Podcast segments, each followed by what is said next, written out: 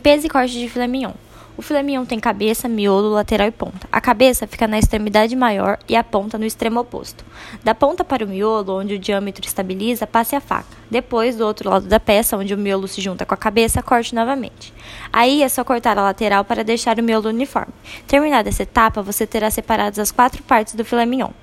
Fáscia é aquela película branca que fica entre os músculos da carne. Se não for retirada, a fáscia endurece a carne durante o cozimento.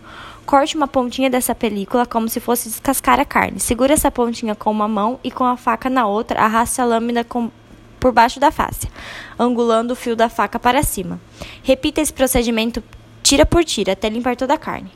E alguns cortes são rosbife, chateaubriand, tornedo, medalhão, escalopes, parlarde e picadinho.